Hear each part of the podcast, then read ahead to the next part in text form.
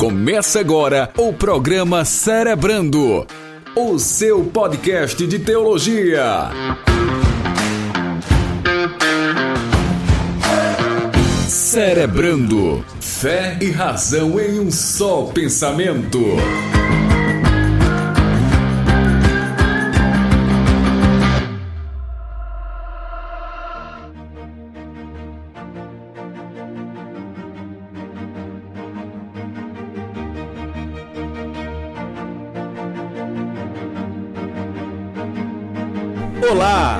Sou Jefferson Rodrigues e estou aqui para dizer que Levita não é músico. Seja bem-vindo ao Cerebrando, o seu bate-papo de teologia. Cerebrando de número 15. E no bate-papo de hoje vamos falar sobre teologia e música. Então eu diria que o programa está musical. Hoje o bate-papo será música para os seus ouvidos, então permaneça conosco porque o bate-papo tá muito bacana. E para conversar comigo sobre esse tema, eu tenho aqui comigo dois músicos, Edmilson Rocha e Rogério Crispim. Fala aí, meus irmãos, tudo bom? Meu nome é Edmilson Rocha e hoje só vai ter música teológica, tá? Tipo essa daqui, ó. Se eu me humilhar diante. Parei. O cara já, trou já trouxe disco praise pra conversa. Vamos refutá-lo. Chegando o nosso querido convidado, Rogério Crispim, meu amigo. Fala, Rogério. Olá, grande Jefferson. Sou Rogério Crispim, à procura de baqueta de algodão. Espero que até o final do podcast você encontre essas baquetas de algodão, meu amigo. Espero. É assim nesse pique que a gente começa mais um podcast, celebrando de número 15. Vamos falar sobre música e teologia e eu estou aqui com dois músicos e eu, que sou extremamente desafinado até para bater palma. Mas vamos lá, vamos que vamos, porque eu tenho certeza que o bate-papo de hoje vai esclarecer muita coisa aí para sua vida e você será edificado. Convidando sempre para que você siga o nosso Instagram, arroba Escola Discipular. Confira lá tudo o que acontece no arroba Escola Discipular no Instagram e fique por dentro de todas as nossas notícias e novidades. Abraçando você que está conosco em mais um podcast através do nosso canal do YouTube curta, compartilhe, se inscreva no nosso canal. Você que está conosco nos principais agregadores de podcast, vamos juntos fortalecendo aí o nosso podcast que está crescendo dia após dia. E vamos lá, vamos que vamos. O bate-papo de hoje está muito bacana. Eu estou muito empolgado e vamos juntos curtindo e compartilhando música e teologia. O bate-papo de hoje está cerebral.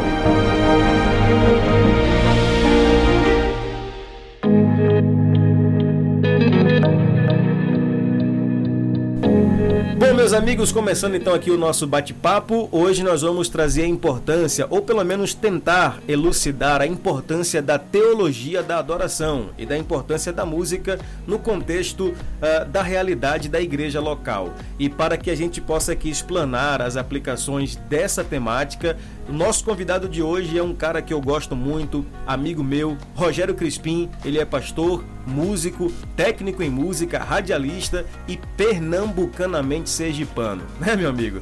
Fala pra gente aí, Rogério, como é que você começou essa, essa sua história com a música uh, e como é que se deu aí so, o seu chamado para essa área que é tão importante aí no contexto da igreja? Primeiro, é, agradecer pela oportunidade, pelo convite, sinto-me honrado de estar vocês fazendo mais um podcast.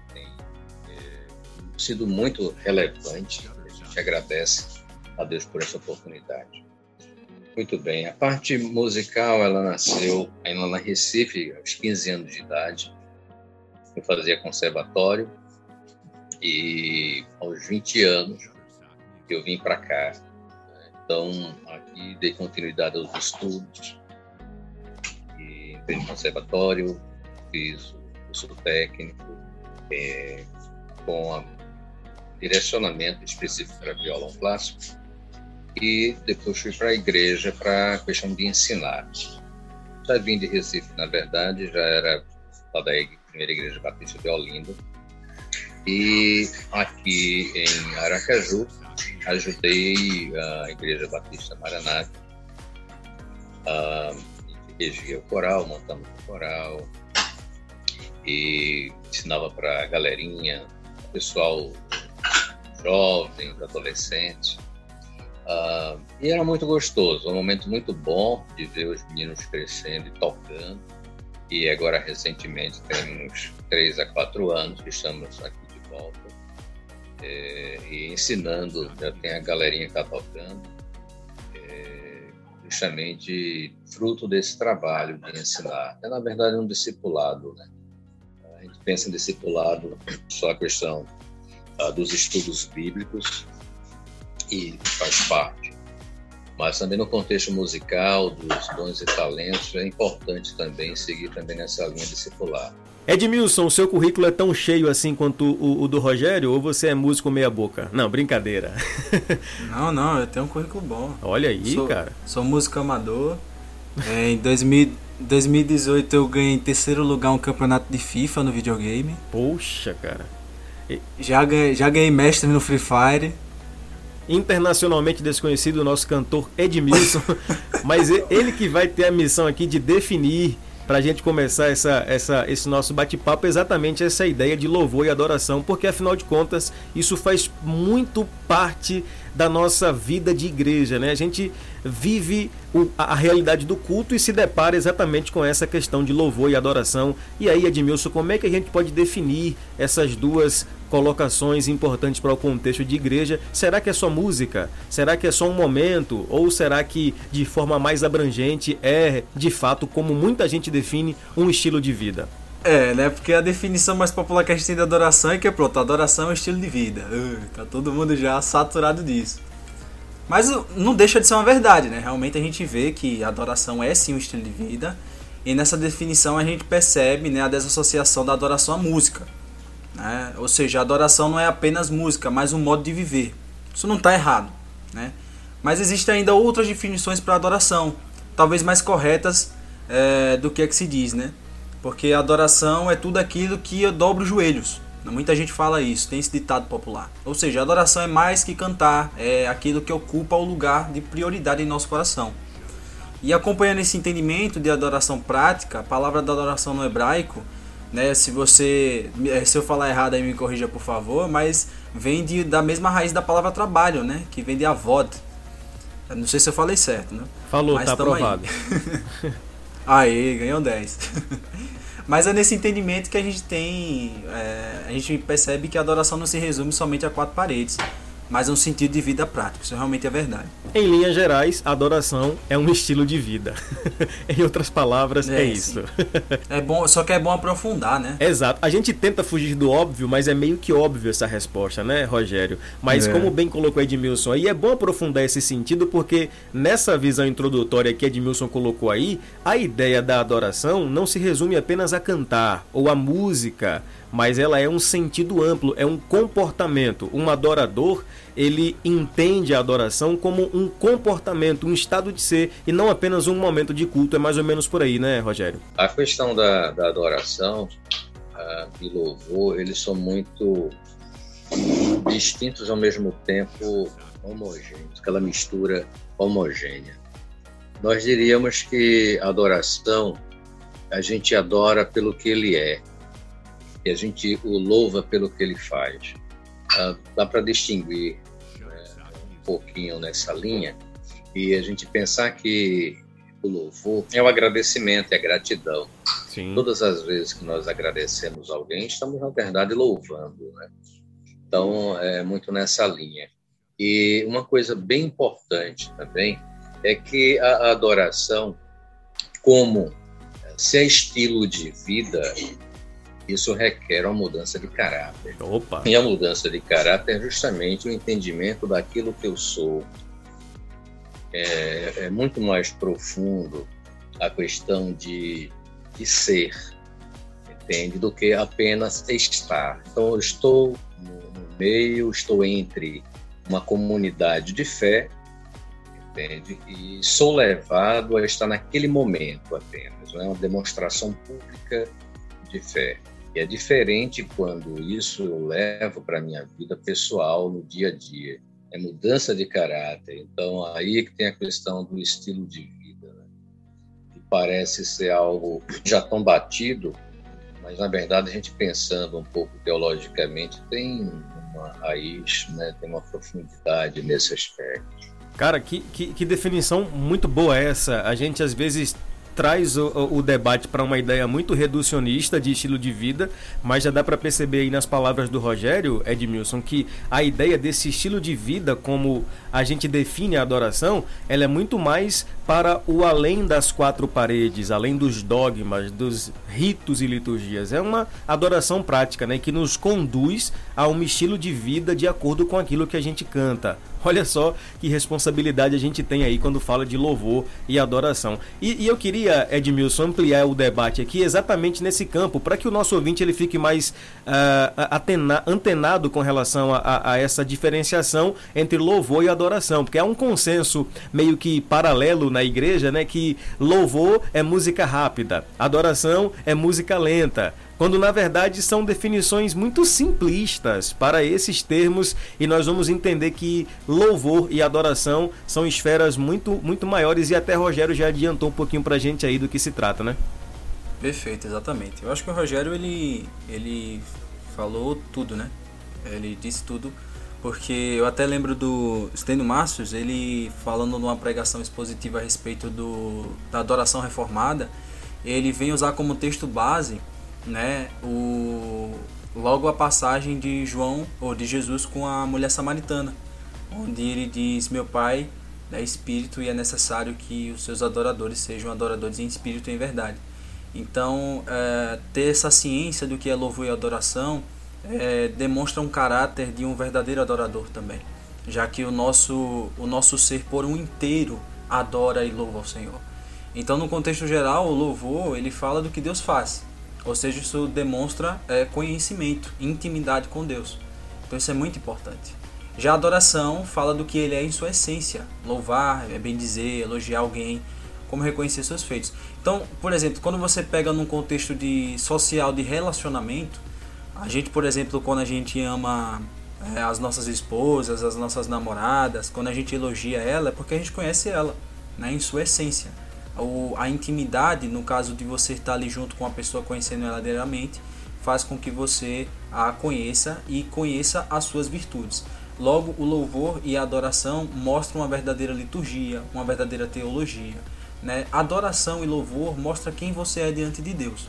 Então é importante destacar que podemos louvar ou, ou tanto adorar também a Deus, como as outras coisas ou pessoas. Né? Então a gente tem que tomar muito cuidado com isso. É muito importante a gente entender essas coisas. Né? Não é errado louvar a atitude de alguém. A gente precisa pontuar essas coisas. Né? Ou então reconhecer feitos. Mas quando você adora alguém que não é Deus, aí a gente já está idolatrando. Né? E a adoração é, fora de Deus, ela é idolatria. Então é, tem que pontuar bastante Sim, essas coisas. Veja que linha tênue, né? É possível louvar alguém que não Deus mas adorar alguém que não Deus é impossível, porque senão você vai estar realmente ali é, exercendo idolatria, que é aquela adoração que não é direcionada a Deus, portanto é uma falsa adoração. Muito bom. Aí vai estar inscrito na segunda heresia 66.6. Exato. Né? Adorar quem não é Deus. Exatamente. Perfeito, tá lá no, tá no, no, livro do profeta Heresias, né? Ou no, livro, no livro do Acrescentares e por aí vai.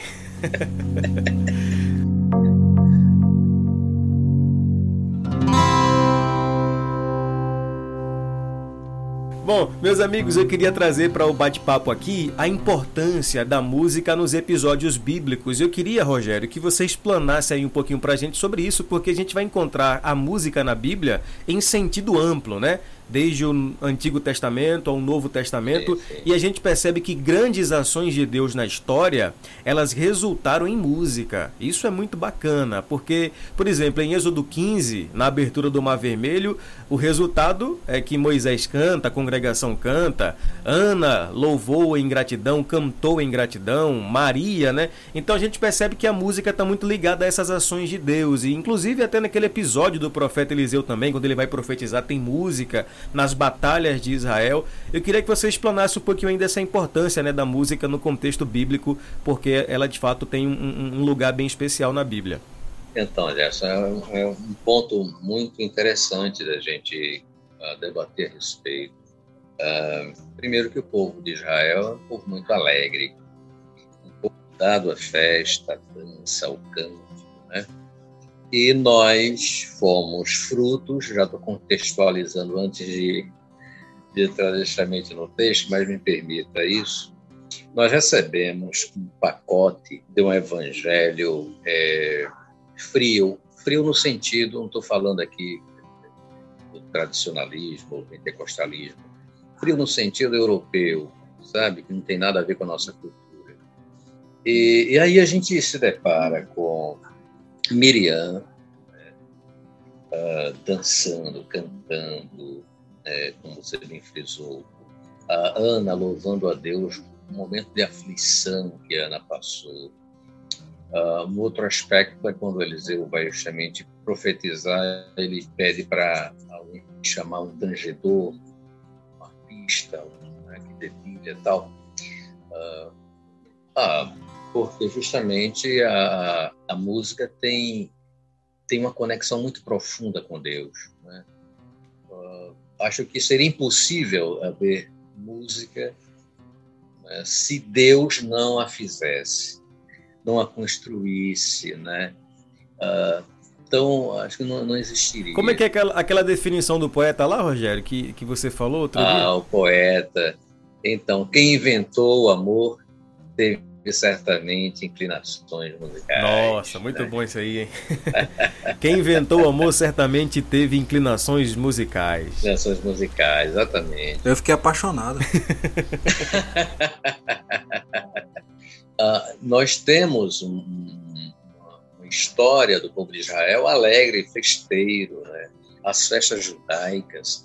E aí nós nos vemos agora, no momento, e eu digo agora, porque se a gente olhar para 10, 20 anos atrás, a gente já deu um avanço muito grande, mas é, o cristão tinha que ser o carrancudo, muito mais triste.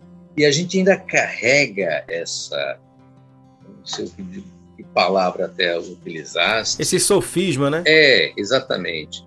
É, não sei o que a gente poderia definir em relação a, a isso, mas é bom a gente entender que a, a, característica do povo de Israel é um povo alegre, o povo de Deus será um povo alegre, sabe? E a gente carrega um troço, como se fosse uma, uma, uma não sei se é cruz, cara, me ajudem aí a utilizar a palavra melhor, mas parece que quanto mais sofrível for a vida do cristão, mais perto de Deus ele está.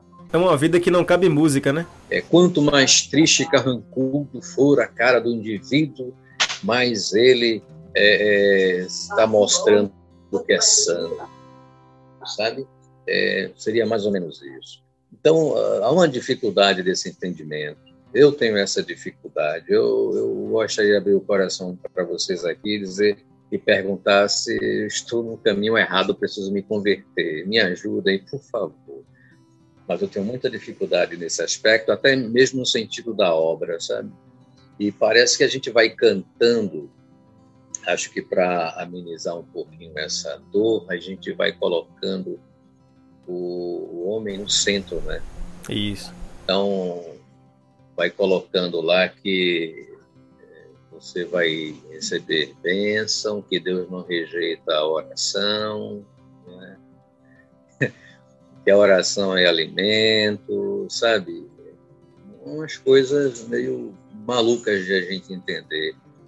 Por outro lado, a gente canta algumas coisas a gente é, se enlaça mais quando a gente canta, a gente se compromete mais quando a gente canta, dizendo que Deus quebre nossas estruturas mude de lugar, né? e a gente não sabe a dimensão que isso de fato é. E a gente volta pro, lá para o ponto inicial sobre a questão de caráter. Então, mexer, tirar as coisas do lugar, mexer com aquilo que a gente acha que é essencial para a gente, mas não é para Deus. Um troço dolorido, né? E, e a gente se permitir Deus mudar de lugar, a nossa concepção de vida, isso é extremamente positivo quando a gente entende que precisa, tá? mas extremamente também doloroso. É estar, é estar é, ciente de que é necessário, porém é doloroso e isso a Bíblia não, não, não faz questão de mascarar. O, o, o Edmilson, Rogério acabou entrando aqui em um, em um tópico bem interessante que é, é, é legal trazer aqui para a nossa conversa, que é a questão da, da, da, da, alegria do povo judeu, da alegria do povo hebraico. E existe um ponto bem interessante na questão da música entre o, o, o povo hebraico, que é a música e a poesia hebraica. A Bíblia e principalmente o Antigo Testamento mostra como a música e a poesia caminhavam juntas.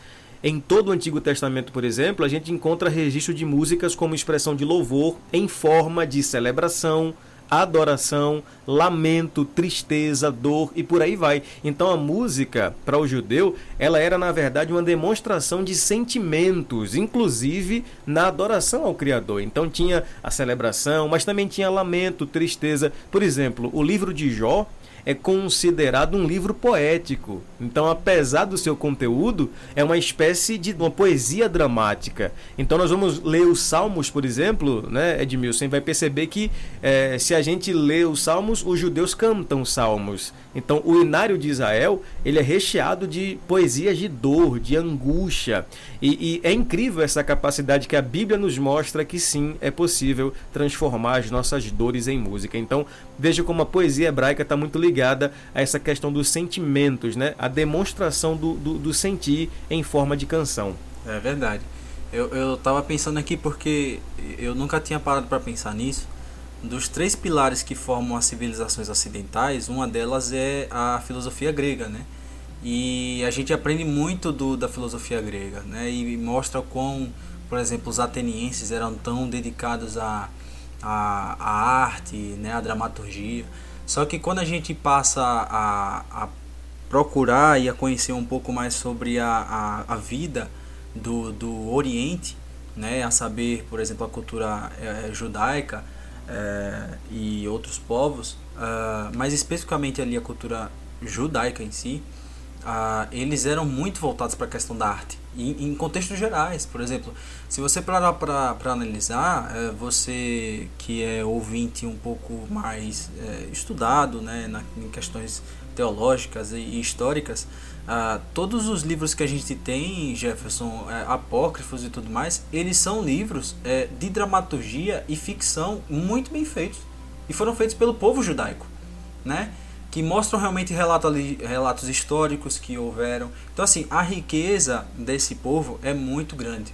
E não é diferente também na questão dramatúrgica, na questão de, de canções, de poemas, de poesias, enfim. Eu, quando estava ah, pensando a respeito desse assunto, eu lembrei do Salmo 88. Ah, mas também não me esqueci do Salmo 51, que é um salmo muito bem conhecido, que é o Salmo de Davi. E aquilo ali, sim, meus irmãos, aquilo ali também é um cântico.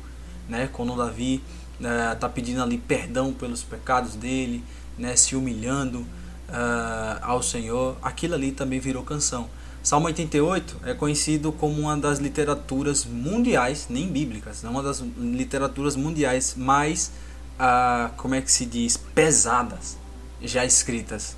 É um, é um, um salmo na qual um dos únicos salmos, na verdade acho que é o único salmo, para ser sincero, que não termina com um final feliz. Mas é muito interessante. E o Salmo 88, ele começa do verso 1 e 2. É, ele vem dizer: Nosso Senhor, Deus que me salva, a ti clamo dia e noite. Que a minha oração chegue diante de ti. Inclino as, inclina a ti os seus ouvidos para ouvir o meu clamor. Tenho sofrido tanto que parece que estou à beira da morte. Então você vê o peso disso. E quando você vai para o final, o final parece que é pior ainda, porque ele fala: cerca-me dia e noite é, como se fossem inundações e envolve-me por completo. Tiraste o Senhor, os meus amigos e os meus companheiros. As trevas são minha única companhia. Olha para isso. Só lembrando que isso aí é música. É, isso é música, cara. Exato, isso é música. Então, para você ver a, a, força da dramaturgia que a, a, o povo hebraico tinha. Então, assim, eles, eles sempre é, passavam para a música uma coisa bem interessante. Agora, quando você passa para o período atual, é, você tem coisas muito maravilhosas também que são passadas pela música, que são aprendidas pelos nossos antepassados, né? Uh, Stênio Massas ele tem uma música chamada Obrigado pela Música. O, eu tenho certeza que o Rogério Crispim ele vai amar essa, essa canção. E um dos trechos dela fala isso aqui, ó. Obrigado pela música, nela a alma pode saciar esta sede que só vai parar se eu te adoro a Deus com música. Então você vê como é perfeito. A música, ela, ela realmente só é música porque ela foi feita pelo Senhor. E é, o intuito dela é justamente isso, é nós adorarmos a Deus mesmo em dramaturgias, em uh, louvores mais né, rápidos, enfim. A, a, o Senhor ele fez a música por completo, nessa forma toda linda, redondinha, é justamente para nós podermos adorar Ele. Menos funk, tá? Menos funk. que fique o registro aí. É, essa palavra de Deus me fez lembrar. É, eu tive um professor é, bem interessante, cara. Eu comecei, ele era da, da Assembleia, e ele de Brasília. E passando por aqui, eu digo, vamos, vamos estudar alguma coisa com esse cara. Esse cara tem muita coisa e pode passar despercebido. E aí eu toquei, ele era bom na interpretação e tal. Eu toquei uma peça para ele. Eu disse, eu quero ouvir tal. Eu ia fazer uma, uma ia gravar um CDzinho, uma coisa. Aí mostrei um trabalho, tá? Ele quero ver você tocar. E toquei uma peça para ele. Aí ele parou para mim e disse: Você está tocando para Deus?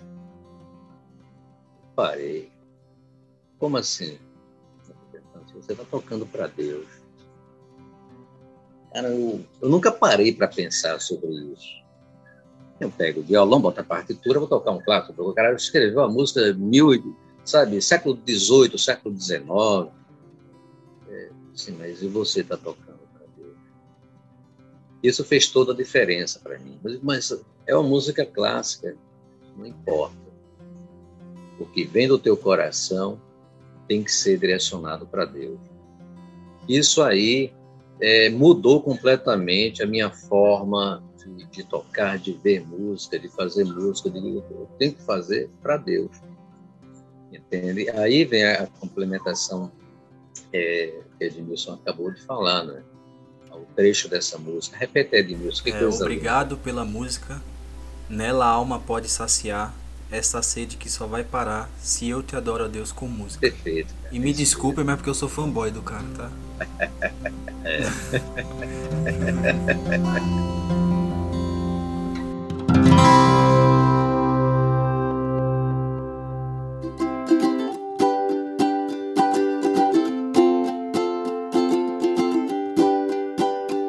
Bom, meus amigos, um outro ponto importante aqui para o nosso bate-papo é que na Bíblia a música possui características, principalmente nessa ideia da poesia hebraica e também na poesia helênica ou na poesia grega. E uma das características tanto do, do hebraico quanto do grego com relação à música e à poesia é que a música na Bíblia, tanto no hebraico quanto no grego, a preocupação não era com a rima, mas com o ritmo percebe-se que a música na Bíblia era muito ritmada. Inclusive, quando a gente lê os Salmos, né? E a gente que conhece um pouquinho mais da, da, do idioma hebraico, a gente percebe que existem ali algumas acentuações ali colocadas algumas expressões como selar, que indica da ideia de pausa, da ideia de, de continuidade, né, de intensidade.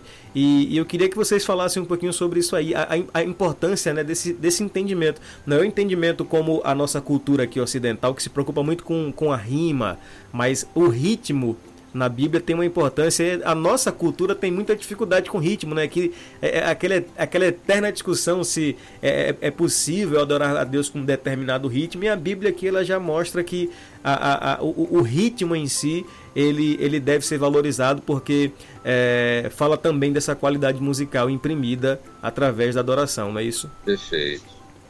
É, deixa eu tomar a liberdade aqui, Ed é, em relação à, pausa, né? Deixa eu fazer uma colocação. Muitas vezes é, nós, como educadores, pastores, missionários, músicos, não ensinamos a congregação. Sendo mais específico em relação à pausa. Quantos, quantos que fazem a leitura bíblica e lê tudo, até o selar vai é, Aí alguém pergunta, né? Quem é esse, esse personagem aí, selar? Aí vai, sei lá. Sei lá. pois é. Mas, mas é alguma coisa muito interessante se a gente pensar que pausa, que é silêncio, também é música. Olha isso, cara. Não é? E isso também é vida. Sim. Porque na vida também vai ter os momentos da pausa. Com certeza. Necessária. Necessária. Necessária. Entende? Então, até na, quando é, Deus estava, deixa eu usar um termo aqui, quando Deus estava parindo o mundo, né? criar, né? o termo do, do, hebraico é só designado para Deus. É o bará. Criar, é o bará. Então, é só para ele. Né? Então, quando ele cria, também teve um momento da pausa. Então, respeitar a pausa, respeitar o silêncio, respeitar isso também como música e como vida é super importante. A gente pegar a pausa e colocar na nossa vida. Opa! Isso também é música. A pausa, o meu momento, né? É o, é o momento de cada um. Que aplicação perfeita essa aí, meu amigo. Muito bom. Na sociedade da aceleração do 24 por 7, 24 horas por dia, 7 dias por semana, é necessário dar pausa para que a gente possa entender o quão importante é essa, esse respiro, né? Esse respiro para a vida. Que bacana. Ô Edmilson, um outro, uma outra característica da, da, da música na Bíblia é um termo até um pouquinho difícil de falar, que é o paralelismo. O que é o paralelismo? Paralelismo é um dispositivo literário muito usado, por exemplo, nos Salmos, que é quando se tem a mesma ideia repetida de maneiras consecutivas, por vezes com palavras diferentes. Daí se tem duas verdades paralelas. Por exemplo, o Salmo 106, o salmista repete, repete incontáveis vezes a expressão o Senhor é bom e a sua misericórdia dura para sempre. E aqui eu já faço uma defesa do worship, ou do worship. uma das grandes questionamento, uma das grandes críticas ao movimento aí do worship é, é, que o pessoal repete muito, né? As músicas são muito repetitivas. Deixa queimar, deixa queimar. Parece um manta, deixa queimar, deixa queimar, deixa queimar, incender. Pois é, só que, por exemplo, no nesse salmo aqui, por exemplo, essa expressão é repetida ao extremo. O problema, Ed, não é a repetição, seria a falta de conteúdo, né? Isso, tô errado. É, exatamente. É. Mas, é, irmãos, assim, é, realmente isso acontece. Né? Eu, eu, tenho isso como uma ideia de, de uma anatomia na construção de uma música. Nós temos aí uma base por meio dos salmos, que repete tanto. Essa é uma base que a gente tem muito sólida do refrão, por exemplo. Né? O refrão ele é aquela, aquela ponte, né? Você tem uma ponte é, no, perto do, do refrão, na qual o refrão vai ser ali um oásis de descanso ali, onde você vai ter uma, uma por exemplo, uma, na esfera harmônica, né, na composição Sim. ali da, da, dos acordes da música, você vai ter uma repetição ali para o cara dar uma descansada e ter um, uma basezinha mais tranquila ali para trabalhar em cima do resto da canção. O resto da canção geralmente vai trabalhar mais em é, outras nuances, outras escalas e tudo mais. Tenho certeza que os salmistas eles pensavam bastante nisso. Mas só transcendendo a questão de composição e de harmonização, muito mais profunda ainda é a questão teológica. Né? Essas repetições, eles, elas geralmente elas vinham com um conteúdo muito profundo. E os judeus, eles tinham, a gente já falou isso até em outros podcasts, os judeus eles tinham muita a cultura de repetir coisas extremamente importantes. Não só de repetir frases, mas também palavras. Tanto que quando é, quando Jó vai falar que Deus é santo, ele repete três vezes Kadosh, Kadosh, Kadosh, justamente para enfatizar a importância do que ele estava falando. Então, num contexto teológico, é, num, num contexto de exegese, de hermenêutica, aquilo ali que tem que ser que tem que ser ensinado, que, que a gente tem que aprender nessa questão é que coisas importantes devem ser repetidas. Né? Então, a, a, o que falta hoje na música contemporânea é, cristã, já que é o âmbito da gente está tá falando, é justamente a riqueza de teologia, né? é a riqueza de discernimento bíblico, Pode repetir à vontade, cara. Se a gente pegar a harpa cristã ou qualquer outro inário, tem muitas músicas que repetem também. Mas a profundidade escatológica a respeito da, da, da, da música é muito profunda. E faz com que você, ouvinte, que, que tem discernimento no Senhor, que está ali com uma adoração inteligente, né? É, que é um discípulo racional, é, você é, se sente confortável em estar repetindo aquelas coisas tão belas. Mas quando se torna repetitivo, ainda mais numa, numa, numa vertente, né, Rogério, que hoje em dia as músicas é tudo na escala de sol, né? Não tem mais nada de novo. Então aí você bota ainda uma letra mais repetitiva ainda, pronto, piorou ainda. E fica mais chato ainda. Ó, oh, só para corroborar a sua tese, olha o verso 10 desse salmo, cara. Dai graças ao Senhor, aquele que feriu o Egito nos seus primogênitos, porque a sua benignidade dura para sempre. olha, olha, só, o, o, salmista aqui está falando da bondade de Deus que matou os egípcios. Então vê. Veja como o, o, o, conteúdo aqui ele é muito mais aplanado do que simplesmente mera repetição. E aqui a gente já entra para o próximo ponto, que é exatamente a questão do conteúdo. A gente percebe, Rogério, que os, os hinos e as canções bíblicas possuíam conteúdo, estrutura. Por exemplo, o Cântico de Maria, a mãe do Salvador, revela essa profundidade até teológica que ela possuía, porque ela vai se referir ao Senhor no seu cântico como poderoso, santo e misericordioso a gente poderia dizer aqui que sem teologia não tem louvor, né? Até uma frase que a gente já, já, já, já, já falou uma vez, é que os puritanos sempre diziam, né? Quer conhecer a teologia de uma igreja, conheça os hinos que ela canta, porque geralmente a gente canta o que acredita. Verdade.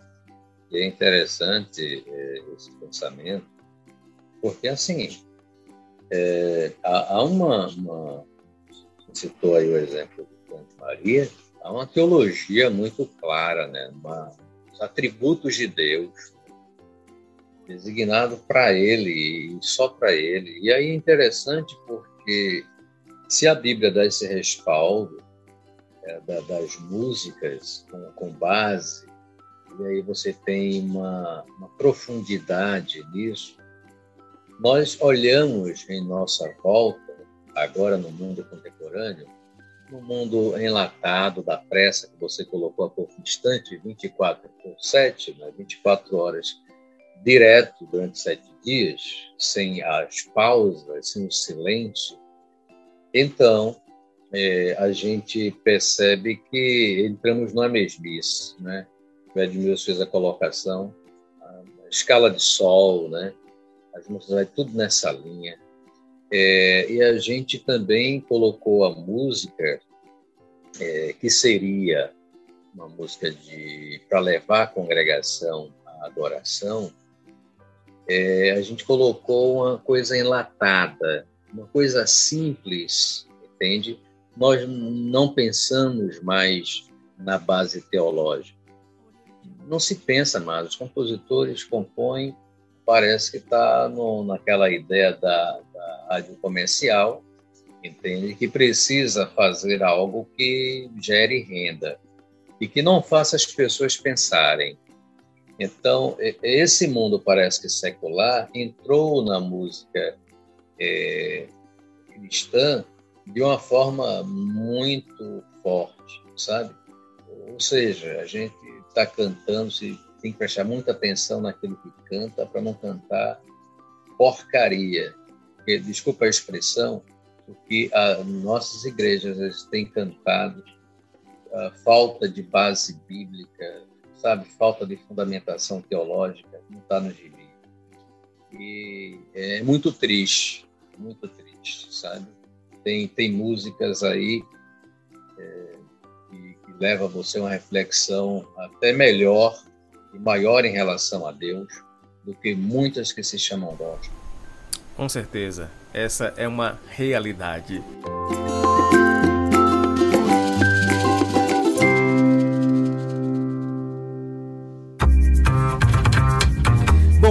Meus amigos, a gente já vai caminhando aqui para o final do nosso bate-papo e eu queria é, trazer aqui para a nossa conversa alguns problemas encontrados na ideia da música hoje e a gente vai pontuar bem rápido eles aqui para não comprometer muito o tempo do podcast. Mas, por exemplo, um dos grandes problemas da igreja, é, Rogério acabou de falar, que é a concepção teológica equivocada. Muitos equivocadamente é, acabam errando a letra porque eles desconhecem a Bíblia. Por exemplo, eu abri o podcast brincando sobre a questão do levita, mas é uma verdade, tem muito músico que ele se acha levita. Só que biblicamente nós vamos perceber que não, não é que todos os levitas eram músicos, mas alguns músicos eram levitas, mas a ideia do levita em si está muito mais ligada ao serviço, ao servo, do que simplesmente músico. Outros afirmam que Satanás foi maestro de louvor no céu. É até engraçado porque eles até estão na Bíblia, e é por isso que o diabo atormenta o ministério de louvor, é por isso que músico dá trabalho, porque o diabo fica lá tentando porque ele era ministro de louvor no céu. Então, é, essa concepção já vem com a, com a aplicação. É engraçado isso. Sem contar nos modismos, né? O, o movimento evangélico ele, ele passa por uma espécie de canções sazonais em determinados momentos do, do, do, do, ano ou, ou, da vida, passa-se a cantar e dá ênfase a canções que falam de chuva, quem tem promessa não morre, um são de conquista e por aí vai. Então você vai percebendo. Mas um ponto que eu queria destacar aqui com vocês é a questão da baixa qualidade musical.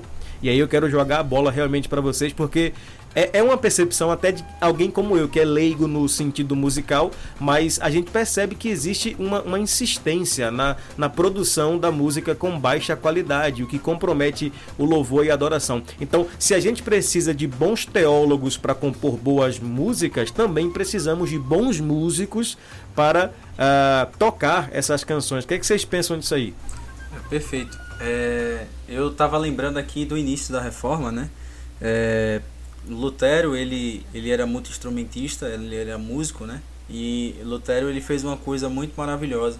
Ele reacendeu uma liberdade na qual o Senhor nos reivindicou por meio da, da, da, da história da, do povo dele, né? desde o Egito, como nós temos visto aí destrinchado aí nos Salmos, os, os, a comunidade inteira louvando ao Senhor pela, pelo seu resgate do Egito, né? E é, Lutero ele vem uh, ele vem pegar e vem tirar aquela aquela uh, como é que o, o pastor aí falou Rogério essa essa frieza europeia né desse, dessa religiosidade na qual Lutero viveu que era na época os sacerdotes somente eram os únicos que poderiam louvar no meio do, do da missa no caso né no meio e do, em latim do né? culto. né é, e em latim ainda mais então as pessoas não participavam do louvor então, uh, o Lutero ele trabalhou bastante nisso, foi um, uma, realmente uma liberdade que veio por meio da reforma.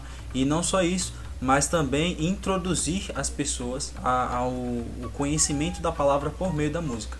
O, o Calvino ele fez algo também muito semelhante, mas ele entrou em pontos é, muito radicais, mas eu acredito que tenha sido por conta do contexto também. Sim. É, talvez seja a nossa primeira salmodia que a gente tem na história Isso. da igreja, né? a salmodia de Genebra, mas também com um enriquecimento maravilhoso. Claro, o cara tá cantando salmos, né? Então não tem, não, não tem, tem, como, errar, né? Não tem como errar, né? Mas eu estava vendo uma, uma, um estudo a respeito da salmodia de Genebra e ele realmente fez uma proibição de cantar composições de irmãos, é, coisa que o Lutero, enfim, alguns 100, 100 aninhos aí mais uh, passados. Mas o, o, o, João Calvino, ele, ele realmente fez essa proibição, porém, uh, ele tinha a intenção realmente de que a palavra fosse cantada. Só que, uh, Rogério, o senhor vai entender isso perfeitamente, eu tenho certeza que o Jefferson também. Uh, a gente pode cantar os salmos, é maravilhoso. Eu citei, por exemplo, esse Salmo 88 porque eu estou musicalizando ele.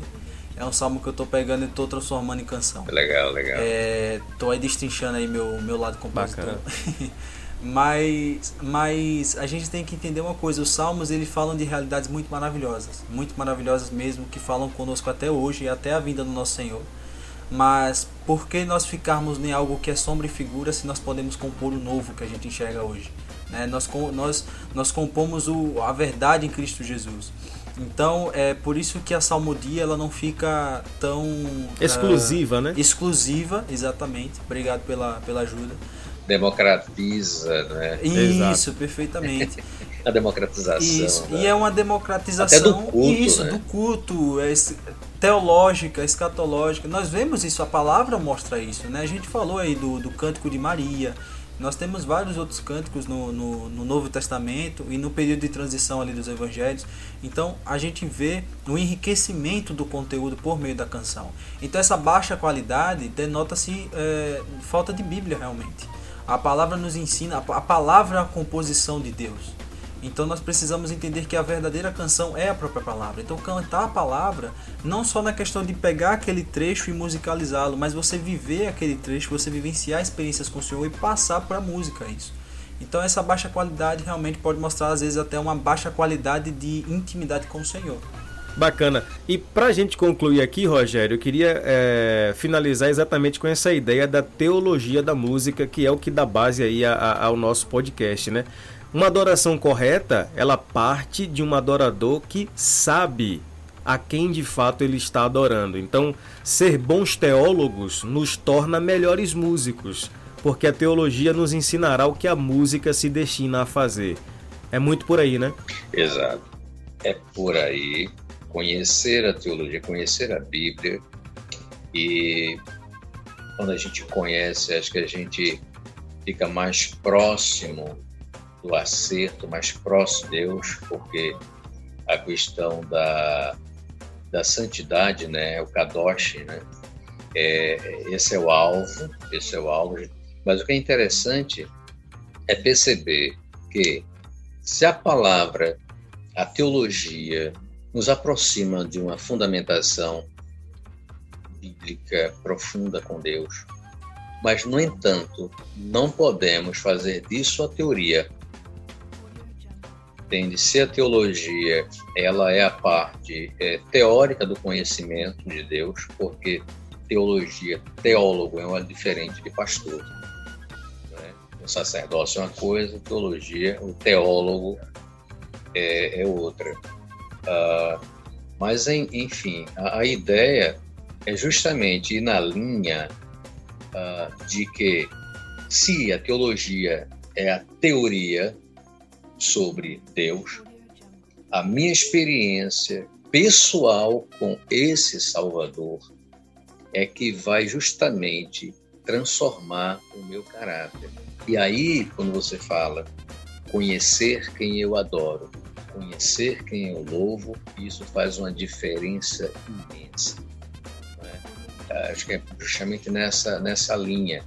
E o trabalho justamente é, do Calvino foi justamente isso. Né? É, o Edmilson falou muito bem nesse aspecto. É, democratizar o conhecimento e a busca e a ferramenta Bíblia para todo o povo e o povo poder participar, poder cantar a sua fé. Isso é que é bacana. bacana.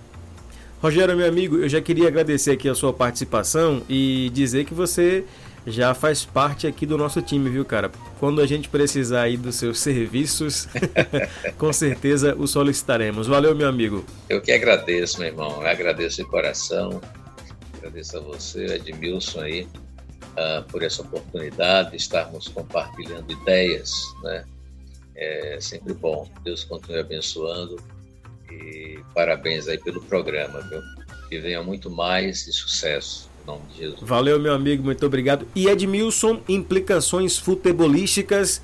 Já parou para pensar que existem hinos de clube que parece que louvam, ou na verdade louvam aquele clube, e tem crente que se entusiasma mais quando canta o hino do clube quando canta o hino da igreja. É verdade, é verdade, cara. Tá vendo é aí, cara? É pois é. Olha, mas, mas assim, não é, não é alisando a cabeça, não. É. Mas realmente tem muito hino que é mais bonito que muito louvorzinho aí. Não vou mentir, não. Pois é, o hino do Confiança é muito bonito, rapaz. Quem é o campeão Lindo dos campeões, demais. que no gramado. Eita, esqueci o hino do meu clube. Ih, aí, aí, deu B.O. Aí deu B.O. Mas é, é isso aí. Olha, só posso dizer para vocês uma coisa: música para os meus ouvidos é estar tá gravando podcast com você e estar tá ouvindo meu irmão gritando gol do Flamengo lá da sala. tá certo. É música, música para os ouvidos. Se fosse do São Paulo, eu digo nada, cara. Ó, tá vendo aí, cara? Mais um São Paulino, ainda bem não que o Silas não tá aqui. Depois dessa, a gente passa a régua em mais um podcast. Esse foi o Cerebrando de número 15. E você, o que é que achou disso tudo? Comente aqui no espaço para comentários e vamos juntos, porque é necessário pensar biblicamente. Um grande abraço para você, até a próxima. Deus abençoe.